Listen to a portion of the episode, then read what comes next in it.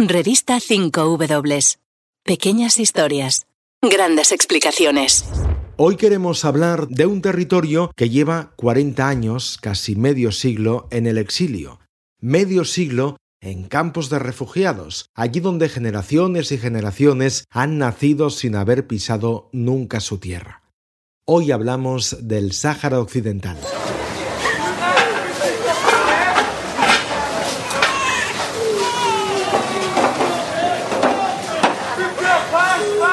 La solución a este conflicto pasa por un referéndum para que el pueblo pueda decidir su futuro.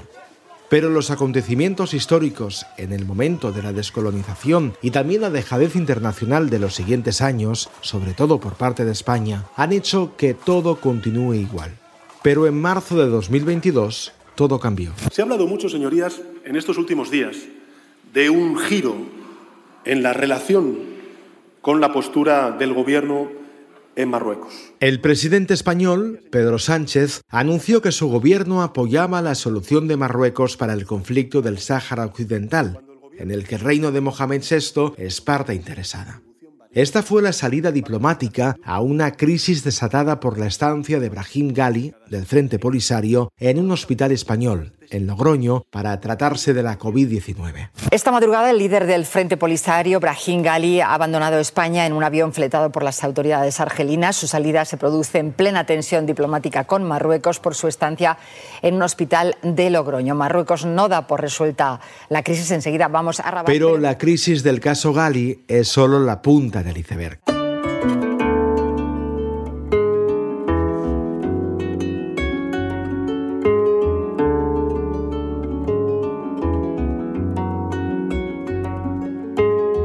Hoy queremos hablar de las raíces del conflicto del Sáhara Occidental, de una población que hace ya décadas que vive en territorios ocupados, en la diáspora, y también vive en la provisionalidad de los campos de refugiados de Tinduf, en Argelia, el eterno rival de Marruecos en la región. Somos Nuria Jar y Raúl Flores. Bienvenidos a las crónicas de larga distancia.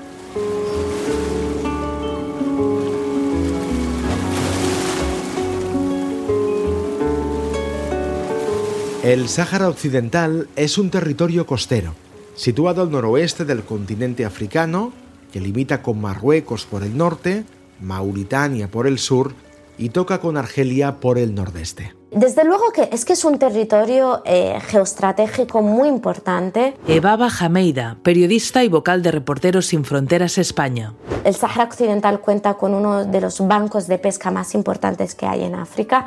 También cuenta con mucho fosfato, es muy rico en fosfato eh, y con muchas materias primas y minerales. Entonces siempre ha sido como, eh, es una parte muy golosa en el norte de África.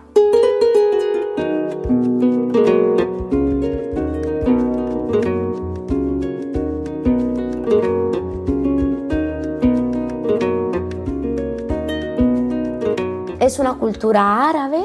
El origen del pueblo saharaui dicen que han sido unas tribus yemeníes. De hecho, hablamos un árabe, el dialecto es hasanía, pero es muy parecido al árabe clásico. Tiene un 80% de, de, árabe clásico. De hecho, con los argelinos y con los marroquíes que hablan darija no nos entendemos muy bien.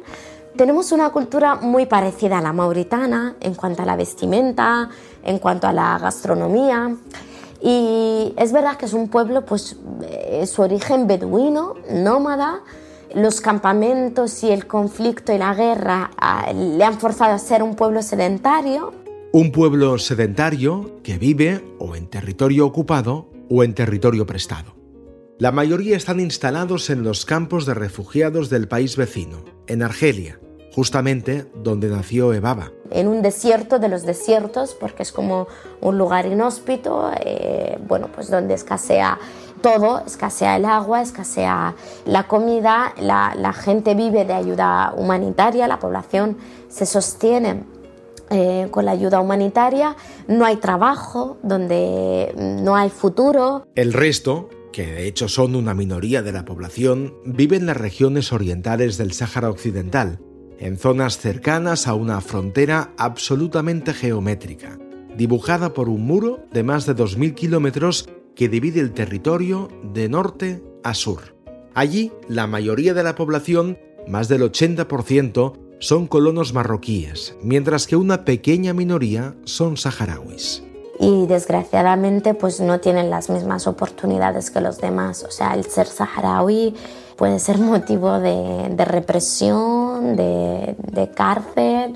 Se vive una asfixia de todo tipo de libertades en, la zona ocupada, que mm, hay muchos activistas lo describen como una cárcel a cielo abierto, ¿no? O sea, allí ser saharaui está realmente algo comprometido, ¿no?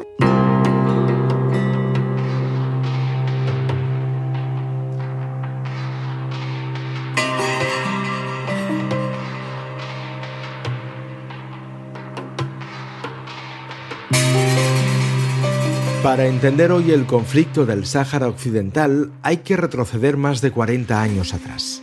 Este territorio fue colonia española hasta el año 1975. Primero están los saharauis con nacionalidad, eh, con DNI español, luego estaban los españoles que con el régimen colonial vivían en el Sáhara Occidental.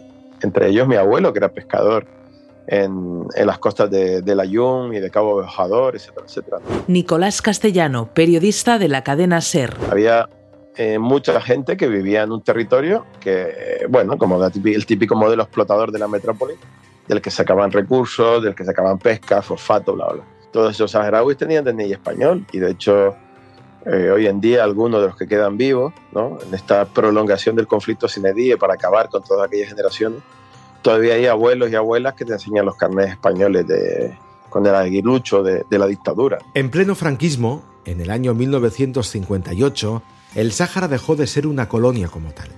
La dictadura estableció el Sáhara Occidental como una provincia española. El motivo era evitar que su población se alzase movimientos de autodeterminación, como de hecho ya había sucedido en otras colonias africanas.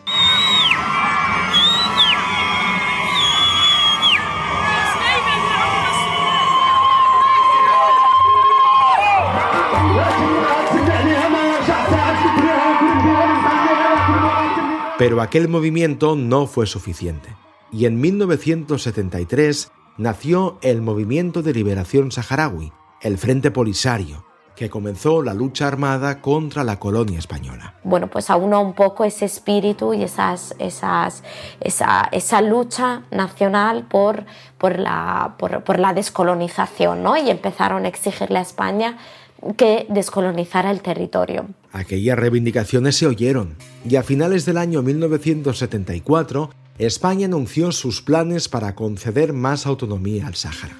El plan era celebrar un referéndum al año siguiente, tal y como lo había pedido años antes Naciones Unidas. Lo hizo entonces la ONU mediante la aprobación de una resolución en el marco de la descolonización de África.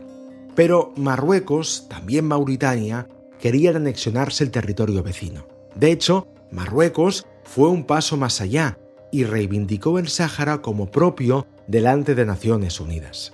Aquello provocó que la Asamblea General de la ONU tuviera que hacer una petición al Tribunal Internacional de la Haya para determinar si había vínculos de soberanía entre los dos países.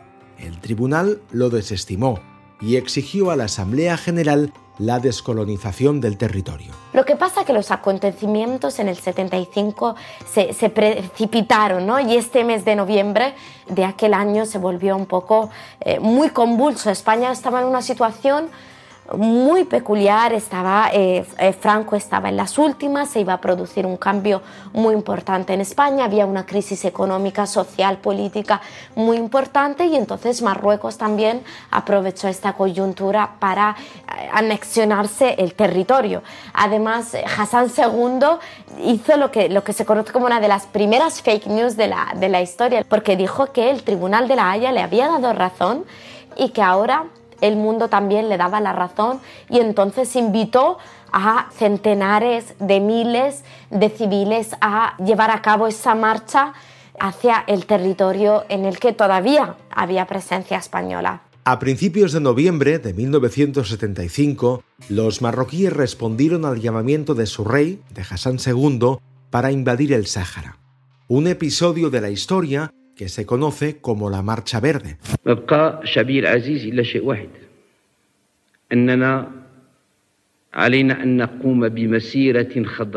Más de 300.000 civiles marroquíes cruzaron la frontera sur del país para ocupar el territorio vecino del Sáhara delante de la inacción de España. Sí que es verdad que, en el imaginario colectivo hay esta idea de la marcha pacífica, pero también es verdad que esta ocupación provoca el desplazamiento de casi la mitad de la población del territorio. Lourdes Vidal, profesora de política árabe en Blanquerna, Universidad Ramón Llull. Seguramente si le preguntamos a los saharauis del territorio que huyeron, no van a considerar, digamos, tal marcha como pacífica. Y luego la política que se impone es una política de imposición y de ocupación. Y frente a esa ocupación marroquí, España abandonó el Sáhara en noviembre de 1975, justo cuando Franco y la dictadura agonizaban.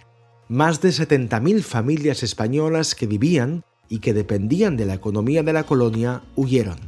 En Canarias, donde yo soy natural, llegaron muchas familias evacuadas, se evacuaron a los militares. Yo recuerdo el grupo de zapadores del ejército desenterrando los muertos de los cementerios del Sáhara Occidental para traerlos a Canarias, enterrarlos aquí en mente, a llevarlos a otras partes del territorio.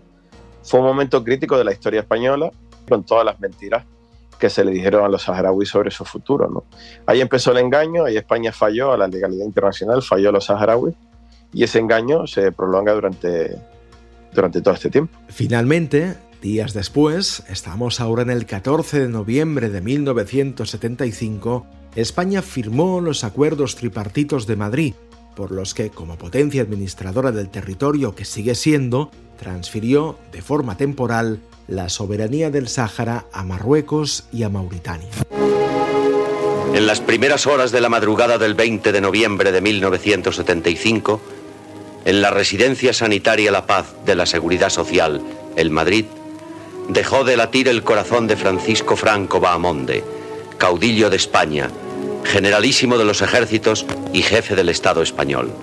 Pero meses después, el Frente Polisario declararía la independencia de la República Árabe Saharaui Democrática, para reivindicar así la legitimidad de su soberanía sobre ese territorio. Es, un proyecto político muy anclado en un determinado momento de auge de las, de las ideologías árabes socialistas en la región. A, día de hoy aún hay más de 80 países que unos 80, alrededor de 80 84 que reconocen la RAS. Uno de los grandes activos que ha sido siempre de reconocimiento internacional es el reconocimiento por parte de la Unión Africana. Y al final, bueno, pues hay una lucha dentro ¿no? de, equilibrio de poderes o de, de, poderes rivales, sobre todo entre Marruecos y Argelia, en el seno de la Unión Africana, sobre la cuestión del Sáhara. ¿no?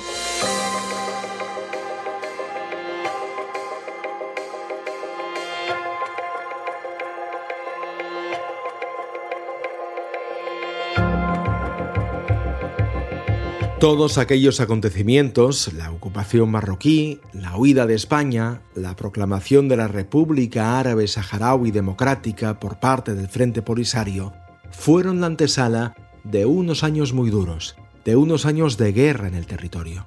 La guerra dura hasta 1991, fue una guerra de muchos años en la que eh, Marruecos también en aquel entonces se puede decir que iba con desventaja al no conocer el territorio. Los saharauis siempre hablan de ese, que fue un poco una guerra de desgaste, ¿no? Por ambas partes, pero es verdad que ellos contaban, ¿no? Con conocer el territorio y con ventajas sobre cómo luchar en, el desierto. En 1991, el Sáhara y Marruecos firmaron un alto al fuego, algo que ya había hecho unos años antes Mauritania, que renunció al territorio. A principios de los 90, Marruecos retomó las negociaciones con el Sáhara para encontrar una solución al conflicto. Y que Naciones Unidas ya en el inicio del conflicto marcó que la manera de resolverlo era celebrar un referéndum. Por eso existe una misión internacional para el referéndum del Sáhara Occidental, MINURSO, que es una de las misiones de la ONU más antiguas del mundo, junto con la que hay uno de los expedientes territoriales más antiguos del mundo, junto con el expediente palestino, y que sin embargo hoy eh, la propia España mancilla el derecho de los saharauis, traicionándolos y intentando firmar supuestas cartas que legitiman la ocupación ilegal marroquí saltándose la legalidad internacional sobre el conflicto del Sáhara. La ONU ha fracasado mucho en el Sáhara. no ha sabido imponerse, no han sabido... Todos los enviados especiales de Naciones Unidas han, han acabado dimitiendo y todos los enviados especiales de la ONU han terminado tirando la toalla. ¿Pero por qué? Porque el derecho internacional, en este caso de descolonización, es muy claro. O sea, las, las resoluciones de Naciones Unidas son muy claras. Otra cosa que nos encontramos aquí con varios escollos, que hay un país vecino ambicioso y que decide ocupar el territorio y hay una metrópoli que no tiene ninguna voluntad ni asume ningún tipo de responsabilidad para ponerse manos a la obra y eh, poner en marcha ese proceso de descolonización. Entonces, realmente las resoluciones de Naciones Unidas es, que no, no se pueden aplicar en este, en este contexto tan complicado.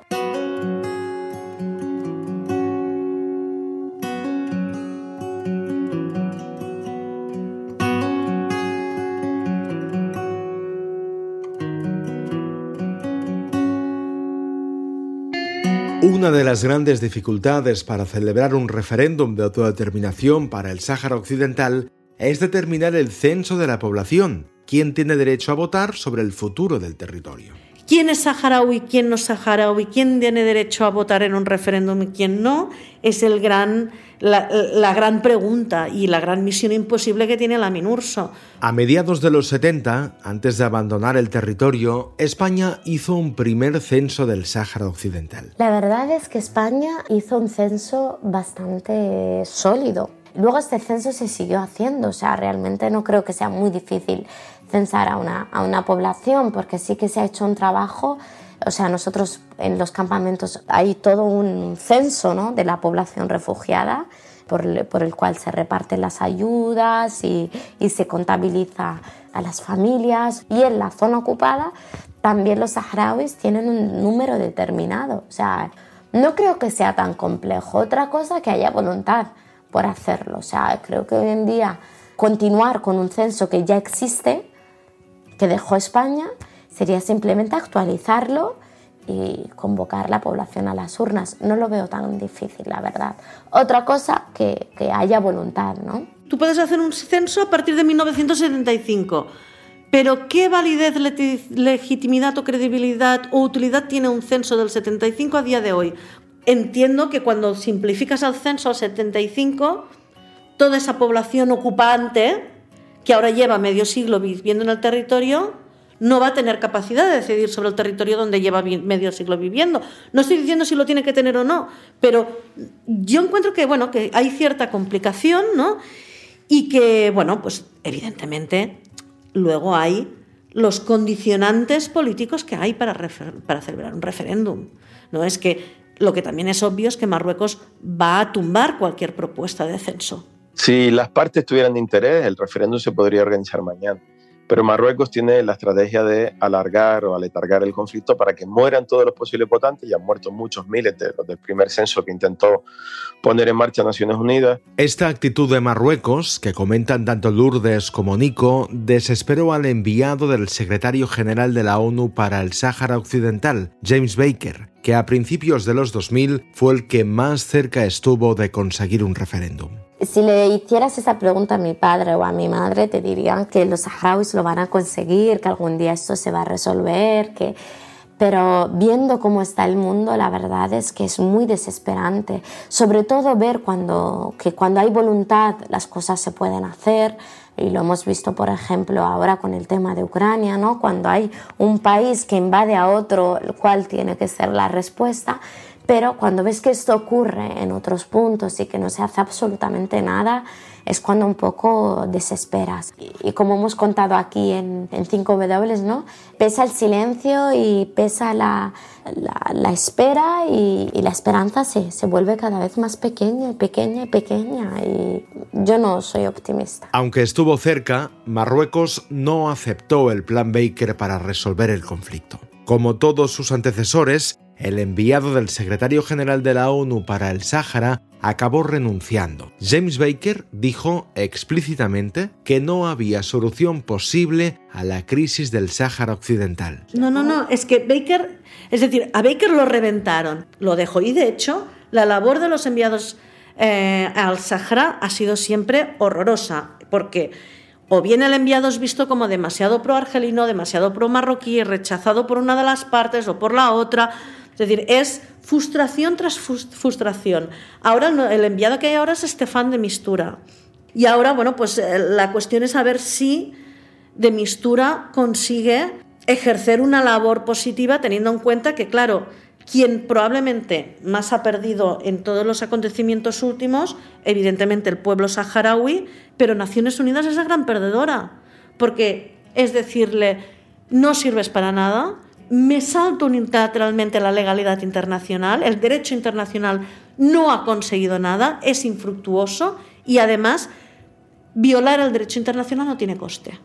Por aquel entonces, a principios de los 2000, cuando el plan Baker de la ONU fracasó, fue cuando nació la propuesta actual de Marruecos para el Sáhara. Por contra, es cuando Marruecos propone, pone sobre la mesa su plan de autonomía, ¿no? que es decir, mira, no vamos a dar un estatus especial al Sáhara, vamos a hacer un proceso de descentralización administrativa, se va a dar una autonomía amplia. Se habla de una autonomía amplia.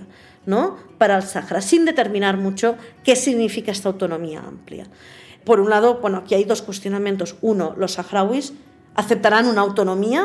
En segundo, en segundo lugar, está qué tipo de autonomía puede garantizar un Estado cuyos estándares democráticos dejan mucho que desear.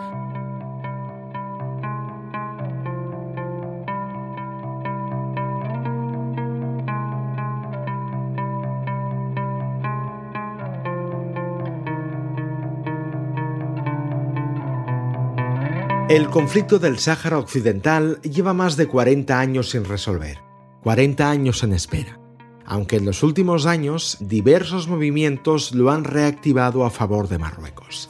I want to thank too the King of Morocco, King Mohammed VI, for taking this historic decision to bring a historic peace between us. This is the foundation on which we can now build this peace. Will resume liaison. Estamos, por ejemplo, en el año 2020. Entonces el presidente de Estados Unidos, Donald Trump, oyó la petición de Israel de reconocer la soberanía marroquí en el Sáhara a cambio de que Marruecos retomara las relaciones diplomáticas con Israel. Es, un intercambio de cromos, claramente. Y Marruecos, ¿no? para Trump, es una jugada perfecta. ¿no? Consigo que Israel mm, tenga un nuevo amigo, aliado árabe, de, además de peso específico importante, y Encima, si de paso resuelvo unilateralmente por la vía de los hechos consumados el tema del Sáhara, todo esto que me ahorro. Eh, entonces es una jugada maestra, ¿no?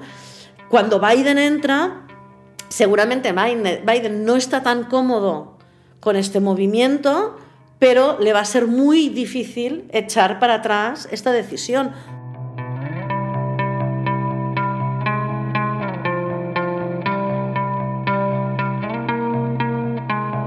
España es uno de los países que siempre ha hecho equilibrismos con Marruecos, un país vecino con el que más le vale llevarse bien.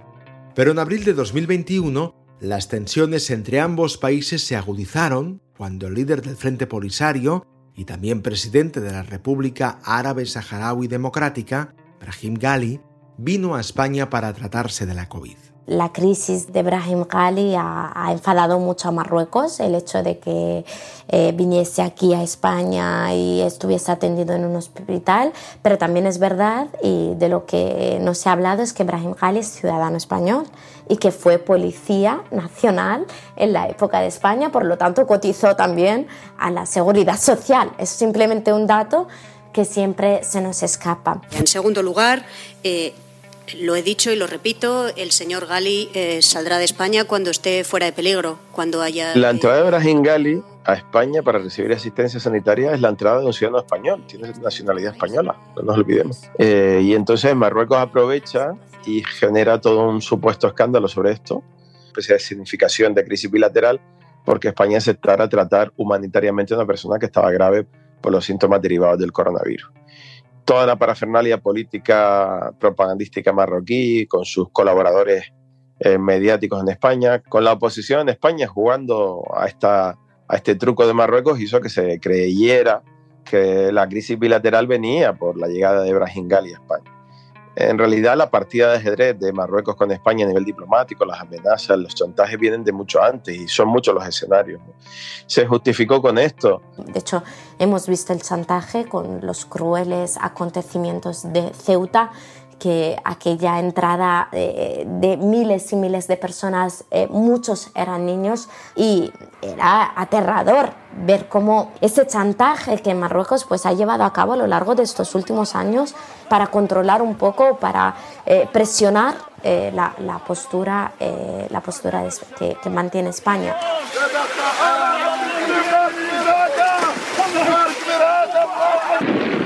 Esto que estáis escuchando es mayo de 2021. Entonces Marruecos dejó que más de 10.000 personas cruzaran a nado la frontera con Ceuta y llegaran a las playas españolas. Marruecos juega sus cartas, en las cosas visibles y en las cosas que no vemos también. Claro, Marruecos tiene eh, con España unas relaciones estratégicas, ¿no? ese colchón de intereses y esas relaciones estratégicas que, bueno, condicionan de alguna forma a España. ¿no? Por un lado, la cuestión de la externalización de la frontera europea, es decir, cómo España delega en Marruecos el controlar esos flujos migratorios irregulares. ¿no? Luego está la cuestión de la colaboración antiterrorista. Luego están las relaciones comerciales, las cuestiones de pesca. Eh, hay distintos temas que son muy claves.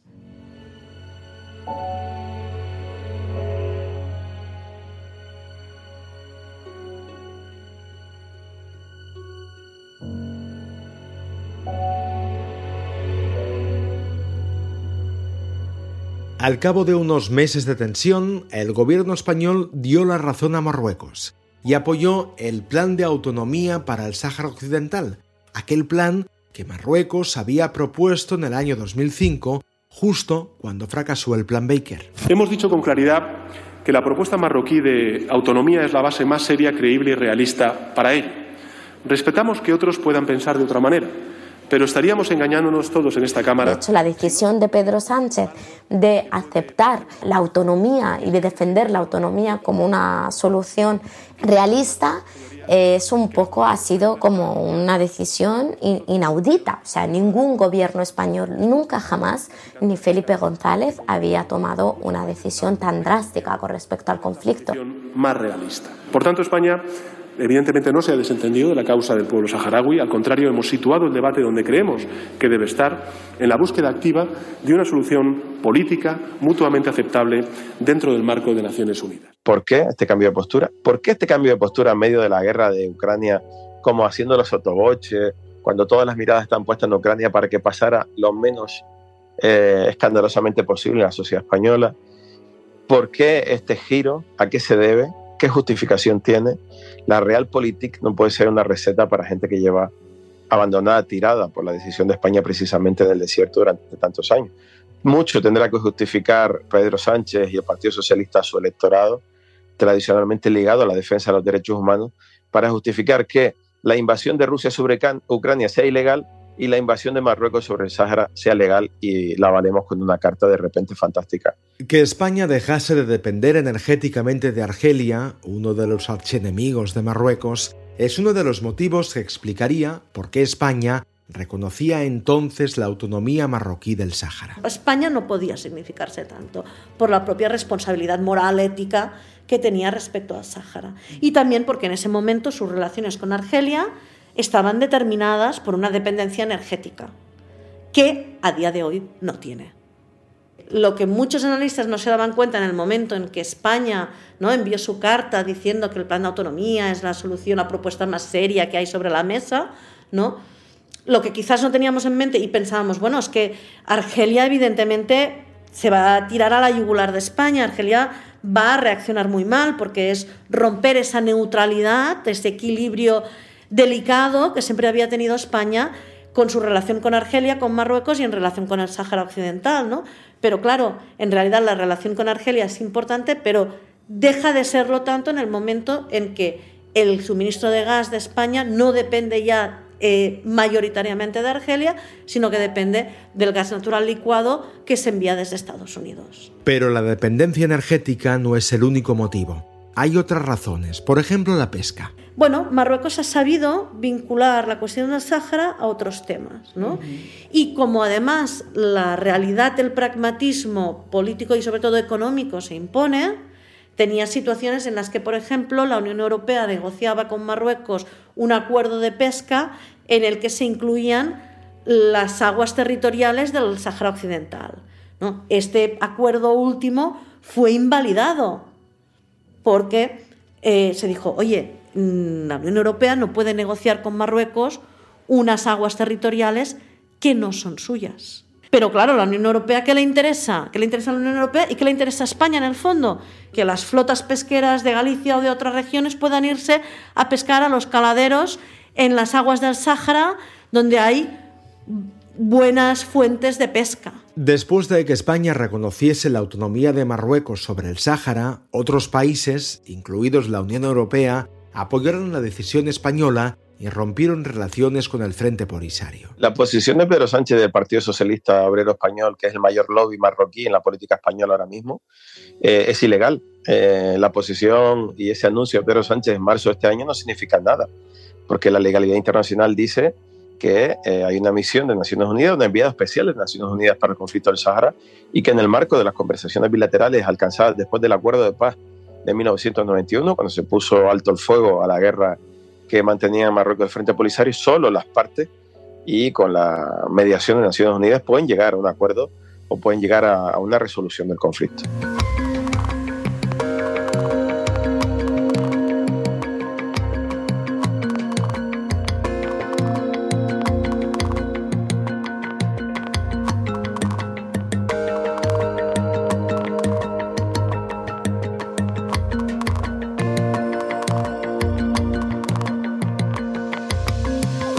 Hoy en día el Sáhara Occidental sigue siendo un territorio no autónomo de España, tal y como establecieron las Naciones Unidas, que consideran que la única solución política justa, realista, pragmática, duradera y aceptable es la celebración de un referéndum. La primera instancia que incumple con sus resoluciones es la propia Naciones Unidas.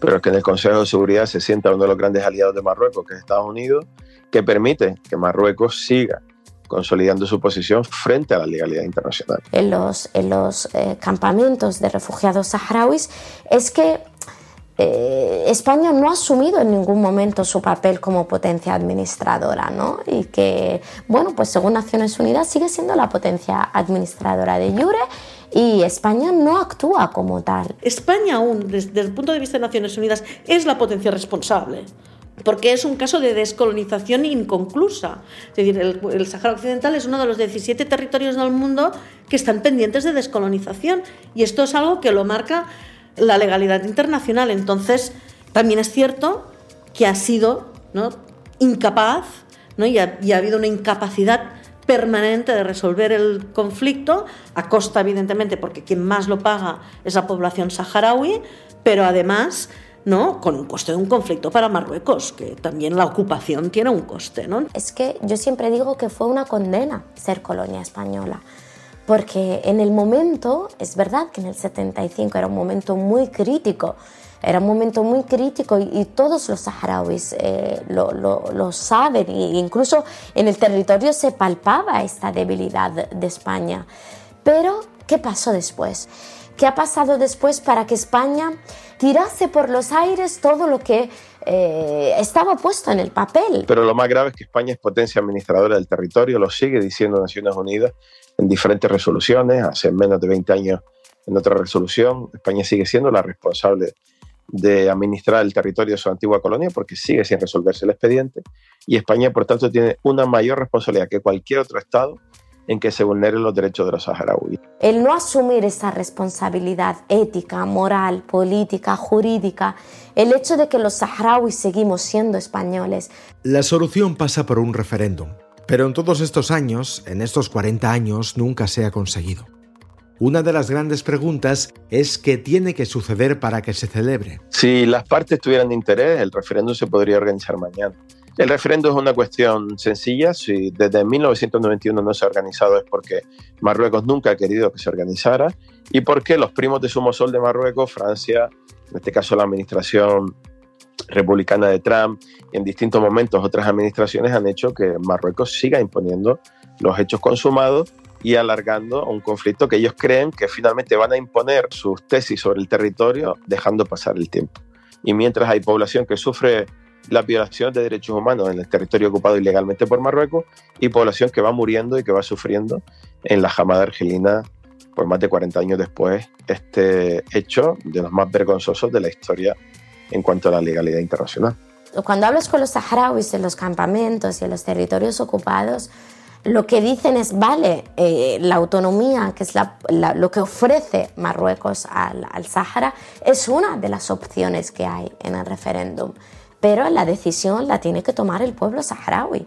Entonces, en el referéndum de autodeterminación que se plantea para culminar un proceso de descolonización inacabado, se plantean tres opciones. Una es ser una autonomía de Marruecos, ser parte de Marruecos incluso o tener la independencia, ¿no? ser una república independiente. Entonces, si realmente hay voluntad por resolver el conflicto, lo que los saharauis ¿no? nos dicen desde allí es que, bueno, pues que nos dejen elegir, ¿no? ¿Qué es lo que queremos ser?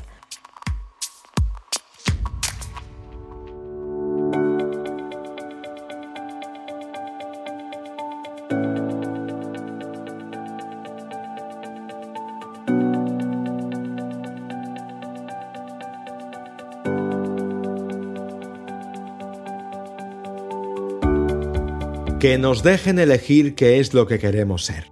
Esta es la reivindicación que hace más de 40 años piden los saharauis en los territorios ocupados por Marruecos, en los campos de refugiados argelinos y también en la diáspora. Pero mientras tanto, el tiempo pasa y cada vez más colonos se instalan en el Sáhara Occidental. Cada vez entonces es más difícil sobrevivir en los campos de refugiados. España también la legalidad internacional pueden cambiar las cosas si hay voluntad política. La pregunta es si todavía estamos a tiempo. El mes que viene volvemos con más W. Gracias por escucharnos. ¿Se puede contar el mundo con las 5 W? En el mundo pasan cosas increíbles. Ayúdanos a contarlas. Hazte socio de revista 5 W.